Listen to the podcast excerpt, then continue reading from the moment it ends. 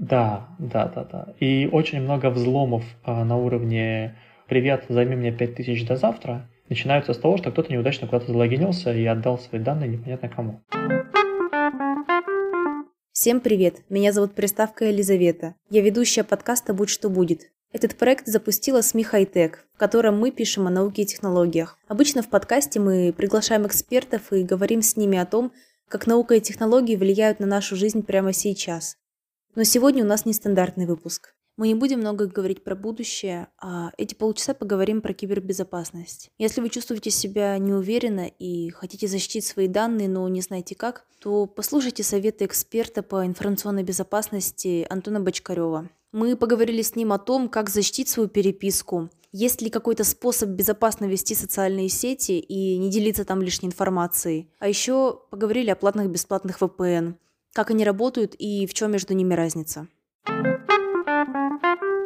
Мы сегодня поговорим про базовые правила информационной безопасности, как не подставить самого себя, как защитить себя. У нас разговор построен на нескольких блоках, которые, мне кажется, будет интересно всем послушать. Первый блок — это про личную переписку, как ее защитить, где лучше общаться. И первый вопрос про безопасные мессенджеры. Есть ли такие, и можно ли какой-то из популярных мессенджеров отнести к безопасным? А когда мы говорим про безопасное что-то, нам сразу важно а, поговорить, от кого мы защищаемся. Потому что безопасный мессенджер э, с точки зрения потенциальных там, разных угроз может быть безопасным с одной стороны, и небезопасным с другой стороны. Как бы стоит определиться, а от кого мы защищаемся и чего мы опасаемся. Мы не от какого-то конкретно там Василия Васильевича защищаемся, а защищаем просто нашу переписку от третьих лиц, любых. А, от любых третьих лиц э, стоит сразу уточнить. А если, например, э, этим третьим лицом будет э, государство судебным запросом, например? То есть это совсем разные вещи. То есть одно дело это хакер, другое дело это какой-нибудь интернет-провайдер, который и какой-нибудь человек, который захочет прочитать переписку. Третье это, например, какой-то сотрудник спецслужб. Я немножечко даже в тупике. Ну, а у тебя есть какие-то способы градации тех людей, которые могут получить доступ к личной переписке? По большому счету, в последнем случае, если это сотрудник силовой структуры какой-либо с судебным запросом, например, по линии Интерпола, то вероятность э, того, что какой-то мессенджер прям будет абсолютно защищенным и не выдаст абсолютно никакие данные, довольно низкая. В любом случае, все мессенджеры по судебному запросу отдают какие-то данные о пользователе. Чаще всего это не переписка, конечно, но какие-то данные они отдадут тут. Поэтому, в принципе, если мы говорим про третьих лиц, а именно хакеров, злоумышленников,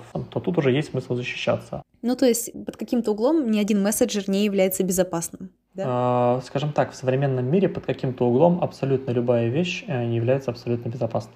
У нас не существует ничего, что безопасно на 100% в принципе в мире. Потому что все люди совершают ошибки, а из ошибок людей кроются уязвимости абсолютно всех систем. Окей, okay, uh, у нас есть там спецслужбы, которым нельзя сказать нет. Uh, обычные люди, хакеры, те, кто хотят получить доступ к информации, не обладая правом на это. К слову, все современные мессенджеры популярные. Можем брать, например, как два самых популярных нынче мессенджера, это WhatsApp и Telegram, да, и можем взять как ультимативно заточенный мессенджер под безопасность сигнал, они все очень даже защищенные от любых вмешательств извне. Uh, уже прошли те времена, когда мессенджеры делались, скажем так, без оглядки на безопасность. А сейчас же любой мессенджер довольно стойкий к абсолютно любым воздействиям в нелегальном поле. Например, сейчас уже любой мессенджер, даже любое практически мобильное приложение не позволяет прочитать его содержимое операторам связи. То есть тот же ваш телефонный провайдер, сотовый оператор или домашний интернет-провайдер не видит абсолютно ничего, что передает приложение на вашем телефоне. Потому что добро пожаловать в 21 век, когда существует э, шифрование очень эффективное,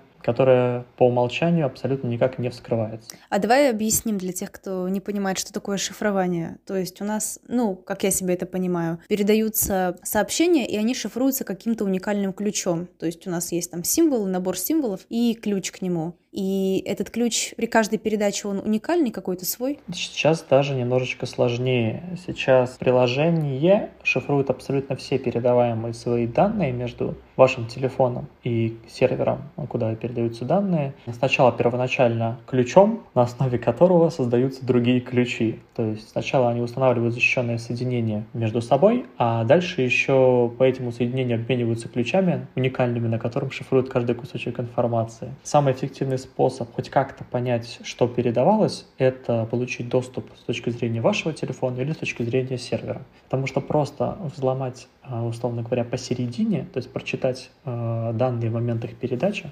практически невозможно. И это у них какое-то шифрование, которое везде работает, во всех мессенджерах так? Или есть какие-то различия между ними? Да, Сейчас, в принципе, в интернете один стандарт э, шифрования, использующийся повсеместно. Это стандарт TLS. Он используется как в браузере вашего компьютера, так в мобильном телефоне. Единственное, что мессенджеры придумывают свои вариации шифрования для шифрования уже отдельно сообщений внутри. Сейчас поясню. Когда мессенджер говорит, что у него внутри еще и зашифровано сообщение, например, как в WhatsApp, в Телеграме или в Сигнале, он говорит о том, что не только коммуникации между клиентом и вот сервером приложения защищены, но защищено еще все глубже. То есть получается таких два слоя. Сначала мы защищаем связь телефона с сервером, а еще мы защищаем сообщение внутри. То есть это два таких отдельных э, слоя шифрования, чтобы условно даже человек, который работает в самом WhatsApp или даже человек, который работает в самом Телеграме, не мог э, прочитать вашу переписку. Так, наверное, надо объяснить попонятней. Пока как бы в голове не могу себе это представить. Представьте, что есть канал, по которому течет вода, например, труба. Она условно оборачивается сверху каким-то защитным слоем, то есть каким-то там металлом, чтобы ее ничего не повредило. Это слой шифрования, который, собственно, защищает наши данные от утечек. Это первый слой. И точно так же накладывается сверху второй. Для защиты от того, чтобы те, кто обслуживает условно первый слой, ну, верхний слой не могли получить данные, даже если они его снимут. Ага. Как-то так. Это понятнее. Ну, то есть логика шифрования одна и та же, но она как бы двойная. То есть, получив доступ э, к одному слою, ты можешь не пробраться ко второму. Да, но причем э, сотрудникам, именно обслуживающим сами каналы передачи, то есть самого мессенджера, им необходимо снимать верхний слой просто потому, что им нужно проверять, как работает вообще связь. Но им нельзя знать, что глубже. Поэтому вот такая двойная логика. Системный администратор со стороны WhatsApp и Telegram не должен иметь возможности взять и прочитать вашу переписку, если он очень даже этого захочет, хотя ему это запрещено, за ним следят и его за это по головке не погладят. И вот получается второй канал, который не могут расшифровать сотрудники компании, могут расшифровать только на другом конце. То есть тот, кому вы действительно отправляете сообщение.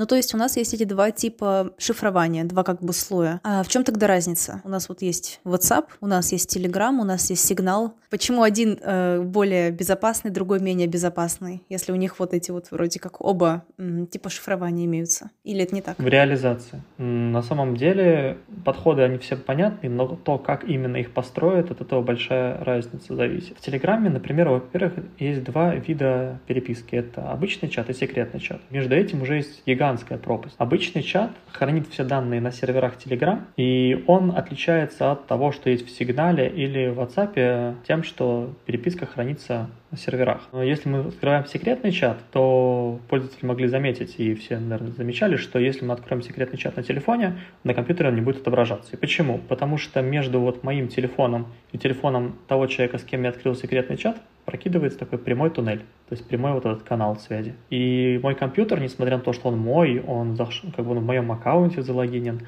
он не имеет доступа, потому что точка-точка, телефон-телефон.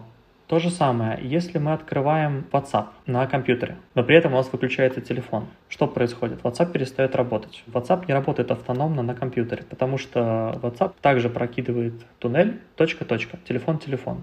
А компьютер это просто дополнительный экран для этого же WhatsApp, по большому счету. Mm, то есть, как бы я из этого делаю такой вывод. Чем больше устройств видят одну переписку, тем менее защищенная эта переписка. Даже если эти устройства мои. Тут нельзя такой вывод. Или это просто особенности как бы коммуникации в этих мессенджерах? Это особенности. Э, Telegram, когда разрабатывал эту схему с э, хранением данных обычных чатов, они утверждают, что у них все равно это не менее защищено, так как они хранят все это тоже в зашифрованном виде, используя данные вашего аккаунта. По умолчанию самый надежный способ, конечно, это когда точка-точка, то есть когда секретный чат в Телеграме или прямой чат в WhatsApp, это, это уже то, что называется максимальная степень защищенности. Но вопрос, а нужна ли такая степень защиты?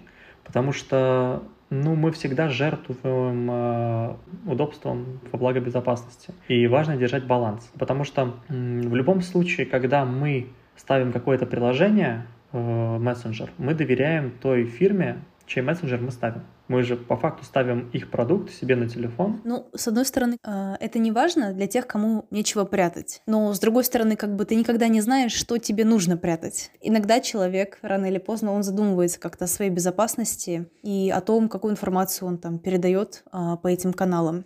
И мне кажется, даже если мессенджер безопасный, но если он хранит на своих серверах переписку, то как бы они ее не прятали, есть риск, что она может попасть третьим лицам. А не выше ли риск того, что будет сломано ваше устройство? Вот в чем вопрос. Э, выше, если интерес конкретно в одном человеке, там, в каком-нибудь э, Иване Иванове. А если какие-то хакеры хотят выгрузить большое количество информации, то им не важно, кто там общается, они просто получат доступ к большому количеству хранящихся на сервере данных, и из них уже там будут, не знаю, выбирать то, что им интересно, и отбрасывать, что неинтересно на самом деле э, прецедентов именно взлома каких-то крупных компаний до слива именно данных кучи пользователей в последнее время не было и нет, к счастью. Вся переписка вот когда она отправляется от моего пользователя на сервера Telegram, шифруется моим ключом. То есть э, она нигде не хранится там, полностью в открытом виде. Хакерам придется сделать очень много телодвижений, чтобы расшифровать каждую переписку каждого пользователя. Это возможно в теории, да, у них там полный доступ, но при этом это будет очень заметно. Это будет очень много действий, это будет, ну, то есть это не так, что вот они зашли и все быстренько скачали. Сейчас в целом э, данные, когда хранятся пользователи, э, стараются их обезличить, стараются их разделить на разные базы, чтобы нельзя было скачать какое-то единое место. То есть придется эти данные собирать. Э, почему-то мне кажется, что если человеку прям совсем есть что скрывать, э, ему гораздо важнее следить за собственной безопасностью своих устройств, чем думать о том, что кто-то взломает э, условный Google, Telegram, сервера Signal и так далее. Стоит задумываться о том, как именно хранятся и какие данные хранятся на серверах таких компаний только на случай действительно судебного запроса. И то, про это стоит отдельно сказать. Недавно выходила статья о том, что какие мессенджеры что передают э, службам США. Она выходила на сливе там документов, их просто там кто-то передал журналистам, удачно или неудачно. И по факту получилось так, что тот же Telegram только в случае судебного запроса выдает IP-адрес и номер телефона пользователя, если судебный запрос на по делу в терроризме. А, WhatsApp выдает довольно широкий набор данных, но не переписки. А, переписки WhatsApp отдает Apple по судебному запросу, если у человека настроено бэкап, то есть хранение переписок на iCloud. И сигнал вообще никому ничего не передает и выдает только данные о том, когда человек последний раз там залогинился и, и по-моему, все.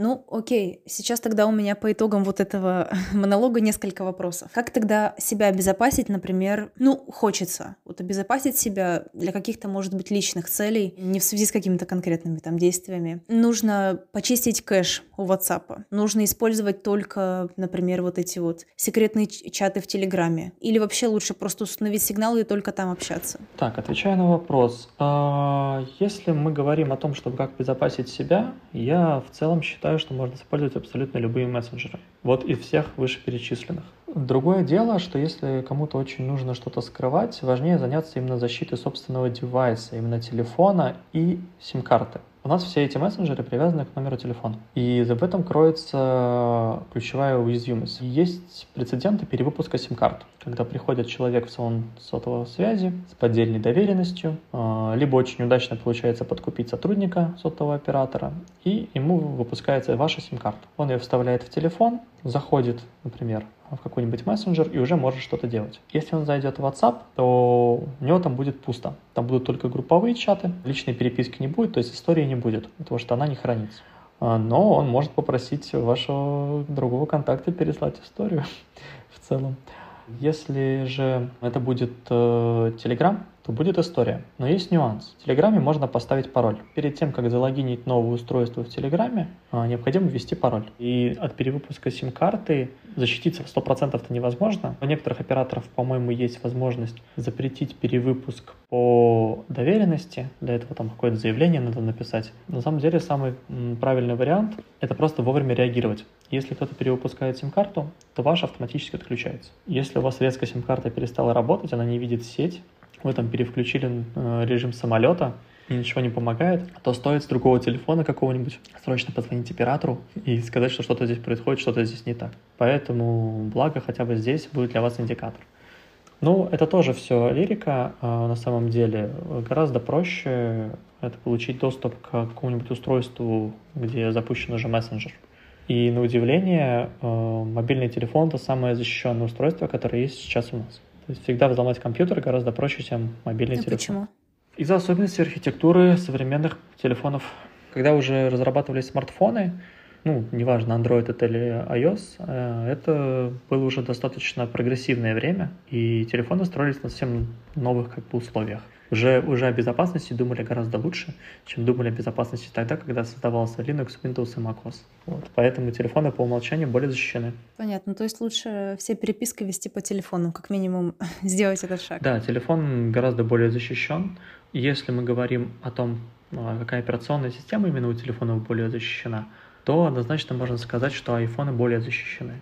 Но в первую очередь потому, что их меньше. Чаще всего взломы происходят массово. То есть никто не ломает конкретного Васю, а пытаются взломать как можно больше каких-то Вась. Андроидов больше, гораздо больше на рынке. И пишется для них вирусы проще. Поэтому вирусов и как бы средств взлома андроида в разы больше, чем iOS. А если мой телефон конкретно в руки какому-то человеку попал, и он там смотрит переписки? Меня всегда интересовал этот момент. А Почему люди так переживают, что уже внутри телефона? То есть почему человек не пытается защитить в целом смартфон? У нас есть замечательный инструмент, как э, блокировка всего телефона. Почему человек пытается еще вот именно уделяет внимание именно переписке внутри, если логичнее защищать весь телефон целиком? Возможно, на телефоне стоит э, не только пароль, а еще и там палец, еще и лицо, и как бы можно это легко как-то разблокировать. Ну, то есть, как бы, окей, это все, ладно, это как первый уровень сложности. На самом деле он самый сложный. То есть, если к нему подойти качественно, то этот уровень будет самый сложный для потенциального злоумышленника. Потому что телефон заточен на то, что именно этот уровень будет самым а, непробиваемым. Например, а, если вы очень хотите, чтобы в вашей переписке вообще ничего никто не взломал, отключаете Face ID, отключаете Touch ID, то есть ни по пальцу, ни по лицу, просто ставите пароль. Восьмизначный? Или и четырехзначного достаточно? Четырех нет, ну, шесть плюс. шесть плюс окей. Ну, будет окей. В принципе, сейчас, как я понимаю, на айфонах и на современных последних версиях андроидов не перебирается такой пароль в целом. То есть он нормально его невозможно перебрать, даже с учетом использования специальных средств. Круто, тогда можно даже не сильно погружаться во все эти трудности с исчезающей перепиской. Про лицо хотел уточнить. Э, отпечаток пальца в теории можно подделать, э, то есть можно попытаться там снять ваш отпечаток пальца, сделать копию и приложить. Это окей. Лицо, фотография не всегда работает. Сейчас э, почти везде используется liveness, то есть нужно сделать какую-то эмоцию какую-то изобразить. Она шевелилась, там, подмигнуть, улыбнуть. Мне кажется, что в мире, где процветают дипфейки, это самое, одно из самых легких. Да, да, да. Вопрос дипфейка, ну, даже круче есть вариант. У меня коллеги обходили лайф нас очень интересным образом. Ну, давай представим, что я вот хочу открыть, заблокировать твой телефон, у меня есть твоя фотография. Ну, только фотография. Я бы мог распечатать твою фотографию, половина твоего лица, приложить к моему лицу и улыбнуться моей половиной. И оно считывало отдельно твою половину твоего лица и отдельно то, что лицо улыбнулось, не связывая их между собой. Угу. Но оно работало. Потрясающе. Как глупо. Это было устройство, это был не телефон, это, по-моему, было устройство для бизнес-центров на вход. А, это был просто какой-то фейс, фейс-контроль. Ну да. Ну, то есть это фактически место пропусков, где-то используется лицо.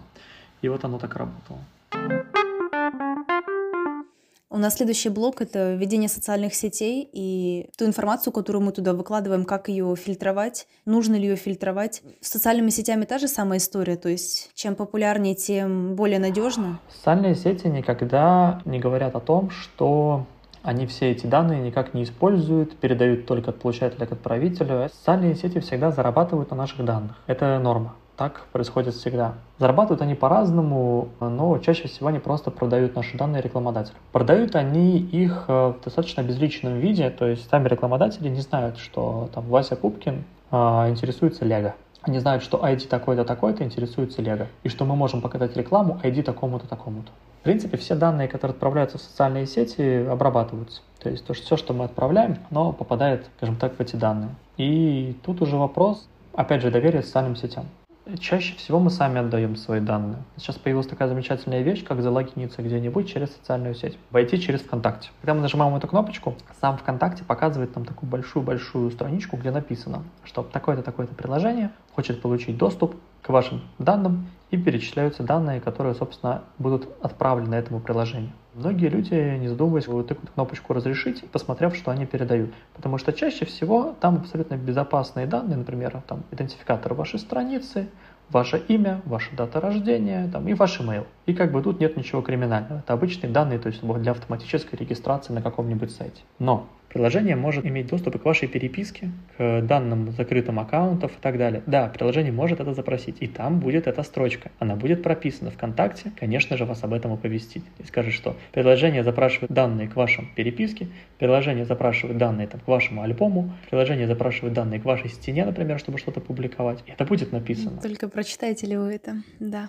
Да, да, да, да. И очень много взломов а, на уровне «Привет, займи мне 5000 до завтра», начинаются с того, что кто-то неудачно куда-то залогинился и отдал свои данные непонятно кому. То есть сама социальная сеть никуда ваши данные э, в открытую не отдаст. Она будет их продавать рекламодателям, она будет ими делиться там с силовыми структурами по своему регламенту внутреннему. То есть, ну, по крайней мере, я точно знаю, как это работает, что приходят э, запросы там и так далее, и они одобряются либо не одобряются. А, когда они продают наши данные. Ну, то есть мы их выставляем на общее обозрение, они их даже не продают, они просто делают витрину и вот подходи, кто хочешь, собирай, обучай там свою, не знаю, нейросеть. Эти все странички социальных сетей, например, там открытые, да? Кажется, что очень легко просто пройтись и собрать вот их все.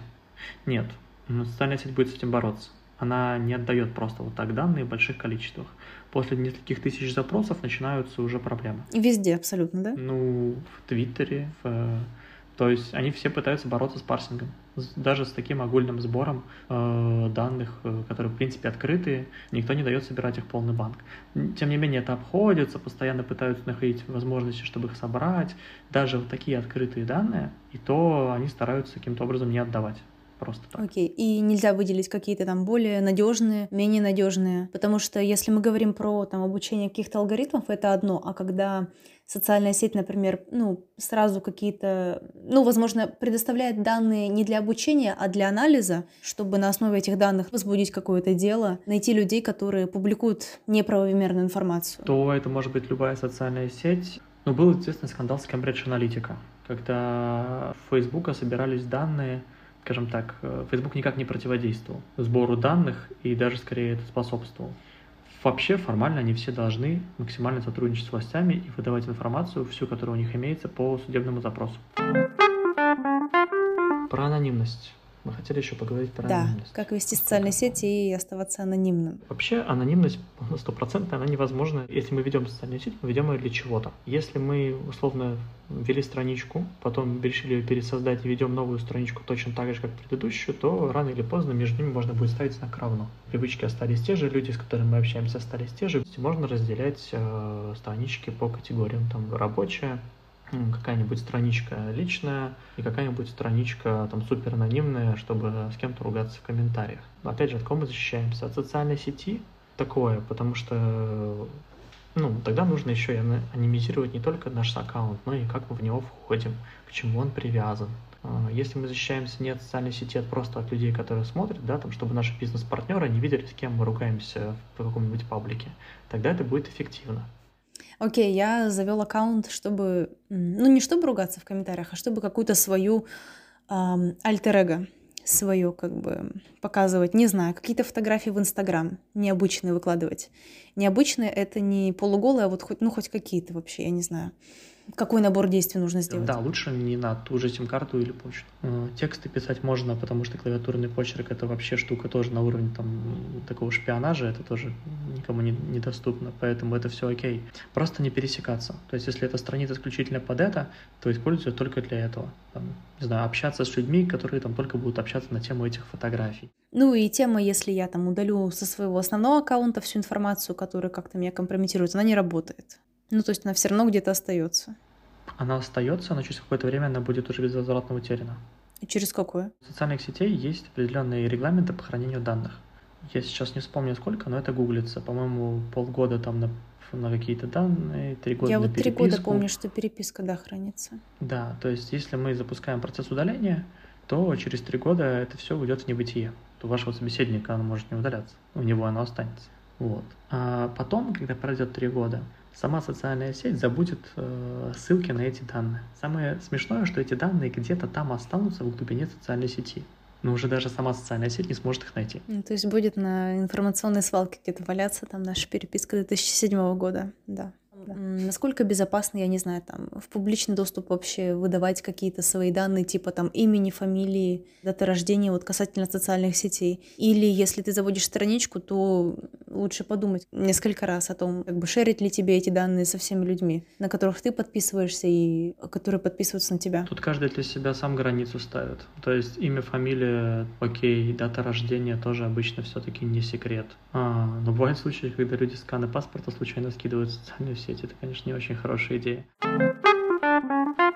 Ну вот вопрос по поводу платных, бесплатных VPN. Чем пользоваться, какие есть опасности? Впускать э, кого-то, условно говоря, к своему устройству напрямую, это довольно рисково. Мы не сможем понять, как именно они используют наши данные, мы не сможем понять вообще, передаются ли они куда-нибудь еще или нам просто пытаются показывать рекламу. К слову, показывать рекламу они тоже нам сейчас нормально не смогут, потому что тоже шифрование. У них довольно сильно скованы руки, а вот вмешаться в наш трафик для VPN это довольно нетривиальная задача и в ряде случаев невыполнимая. Тогда на чем они зарабатывают? Тут опять же надо смотреть на доверие к той компании, у которой этот VPN находится. Мне пока показали только один бесплатный VPN, который я посчитал, что ок, и я хотя бы понимаю, на чем они могут зарабатывать. Это 1.1.1 Faster Internet. 1.1.1.1 Faster Internet. Он принадлежит крупнейшему антидос провайдеру, наверное, в мире, Cloudflare компания, услугами которой пользуются, я боюсь сейчас соврать, но подавляющее, наверное, большинство сайтов в интернете. Для чего они используют этот э, VPN? И я почти уверен, что они его используют для того, чтобы обучать свои алгоритмы выявления трафика вредоносного и невредоносного. Они прогоняют этот трафик через свои там, нейросетки для их обучения, поэтому с ними вопрос плюс-минус понятен. С остальными я бы поостерегся. С другой стороны, если VPN платный, Говорит ли это о том, что он безопасный и не торгует нашими данными и вообще там не уставит что-нибудь плохое? На самом деле нет. Туда все равно вопрос э, компании, которая... Но с другой стороны, если компания позиционирует себя как VPN-провайдера, с самого начала была VPN-провайдером известным, долгое время на рынке, берет какую-то плату, то это уже выглядит более-менее пристойно. Я могу свою какую-то, ну не обывательскую, ну как бы свою позицию сказать. И все, чему мы не платим деньгами, мы платим своей информацией. И бесплатный VPN, он тоже как-то нами пользуется. Важно понять, как. Я точно знаю, что господа мошенники сейчас на теме VPN зарабатывают огромные деньги, просто пропихивая в маркеты вредоносы под видами VPN. И они пытаются максимально поднять их в поисковой выдаче в приложениях. То есть фишка в том, что можно попытаться пропихнуть приложение в маркет, первоначально VPN-овское, но с вредоносной задумкой, поднять его достаточно высоко, потом э, добавить к нему вредоносное обновление и попытаться состричь с этого А вот так денег. вот, если ну, на возможно. пальцах, что они могут украсть?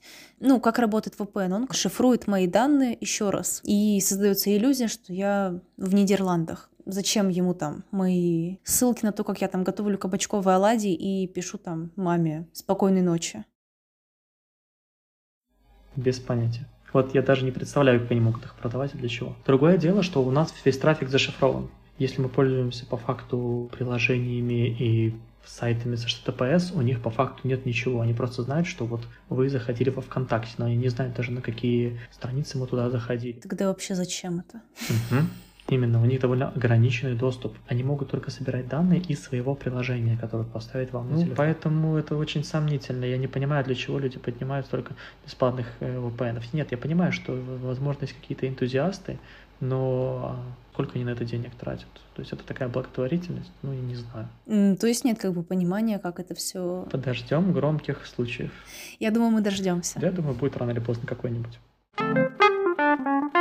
Может, есть какие-то у тебя, Антон, свои правила, не сильно противоречащие удобству, которым ты следуешь, минимальные, чтобы чувствовать себя безопасно?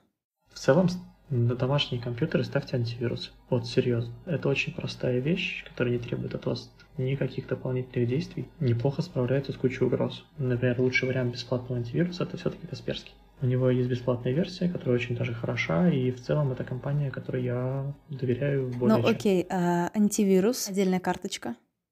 Задумываться, что укладываешь в интернете, нет для чего прям совсем лишнего. Критическое мышление против мошенников. Особенно, если вы чувствуете, что вы прямо сейчас на нервах, в каком-то таком измененном состоянии сознания. Например, вы на нервах, или, например, у вас, наоборот, очень хороший день, вы в эйфории, вы рады. Я закончу правилом 7%, а, которое я на работе неоднократно наблюдал.